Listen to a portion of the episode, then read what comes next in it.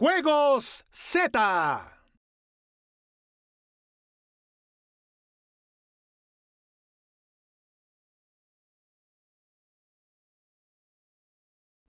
Hola, soy... ¿Qué Go- no puedes decir nada, insecto, que no seas necio? Ay, es que ya llegamos al día 13 de los Juegos Olímpicos de Tokio 2020, una justa que ha sido emocionante, vibrante y que pasará a la historia por tener a campeones veteranos y a otros prácticamente en pañales y no puedo decir lo que quiero. Ah, siempre quieres decir lo que tú quieres, insecto. Apenas el gran atleta de equitación, Andrew Hoy, de 62 años, ganó medalla, demostrando que la edad solo es un número, cuando tres jovencitas a bordo de sus patinetas nos dejaron con el ojo cuadrado. En el Parque Aomi de Skateboarding, Sakura Yosozumi, de Japón, ganó el oro a los 19 años, pero su paisana, Kokona Hiraki, de tan solo 12 años de edad, dio una exhibición espectacular que le hizo acreedora a la plata olímpica. Por si fuera poco, con 13 años, la británica Sky Brown, de 13 años de edad, insisto, se agenció el bronce en un desafío en el que la juventud manda. ¿Qué hacías tú a los 12 o 13 años, príncipe? Eh, yo entrenaba, no por importa. supuesto, para enfrentarme contigo, insecto.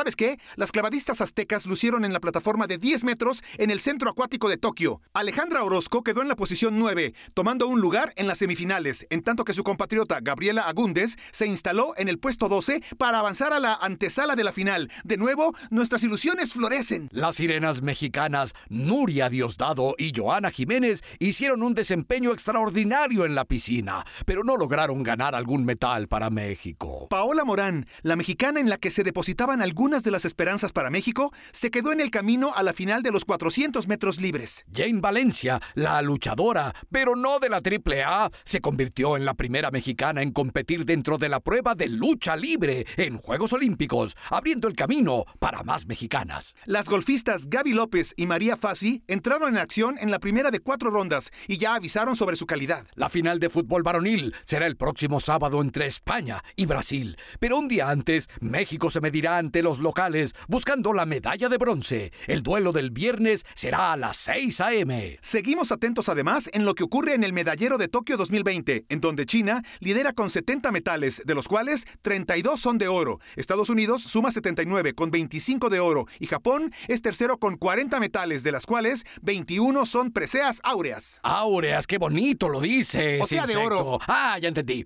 Estaremos al pendiente de las hazañas que se gesten en las próximas 24 horas para poder llevárselas en esta apreciadísima sección. Los Juegos Z.